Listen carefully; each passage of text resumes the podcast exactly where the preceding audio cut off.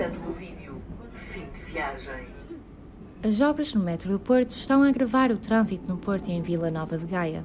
Do lado de Gaia, o prolongamento da linha amarela levou ao encerramento temporário do túnel de Santo Ovídio. Agora há mais carros na rotunda, por onde diariamente passam milhares de condutores. Os transportes públicos também saem afetados. É o que conta Paulo Mendonça, para quem as viagens diárias ficaram muito mais demoradas. Ah, pelo menos aí no dia, se for contar aí uma hora e meia do dia a mais. Isso contando o trajeto ida e volta, afeta bastante mesmo. Tanto de manhã, tipo 40 minutos de manhã e mais uns 40 à tarde, a mais do que eram. Paulo Mendonça sente também que a ocupação dos transportes é maior.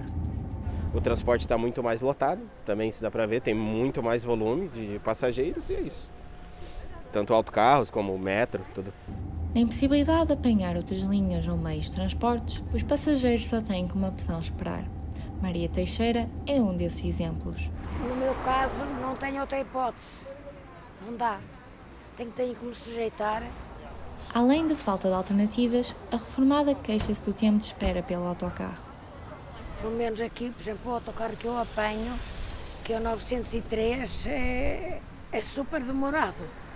Eu, por exemplo, venho da fisioterapia, já estou aqui há mais de meia hora. Pela parte da Metro do Porto, Tiago Braga, presidente do Conselho de Administração, garante que a oferta de transporte da empresa está normalizada e que a procura ainda não chegou aos níveis pré-pandemia. As carruagens do metro estão a funcionar hoje com o serviço, eu diria, normal a 2019. Ou seja, nós temos uma intensidade de oferta igual à intensidade de oferta que tínhamos em 2019, ainda que a procura esteja abaixo de 2019. No Porto, da Praça da Liberdade à Boa Vista, as obras do metro obrigaram a STCP a alterar paragens de sítio e à mudança do trajeto de algumas linhas.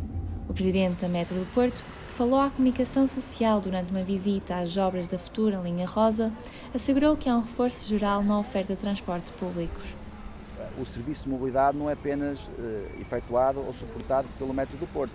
É, é, público que há um reforço das linhas da, da, da STCP, ou seja, há um reforço da estrutura de mobilidade para responder àquilo que são os desafios que são colocados também por estas obras. O túnel Santo Ovídio vai estar fechado durante oito meses. Do lado do Porto, a Rua dos Clérigos vai ser fechada ao trânsito já esta quarta-feira e permanecerá encerrada até ao final de 2022. Globalmente, as obras de expansão da rede metropolitana do Porto só devem terminar no final de 2024. Até lá, o trânsito vai estar condicionado e os serviços de transporte vão sofrer alterações.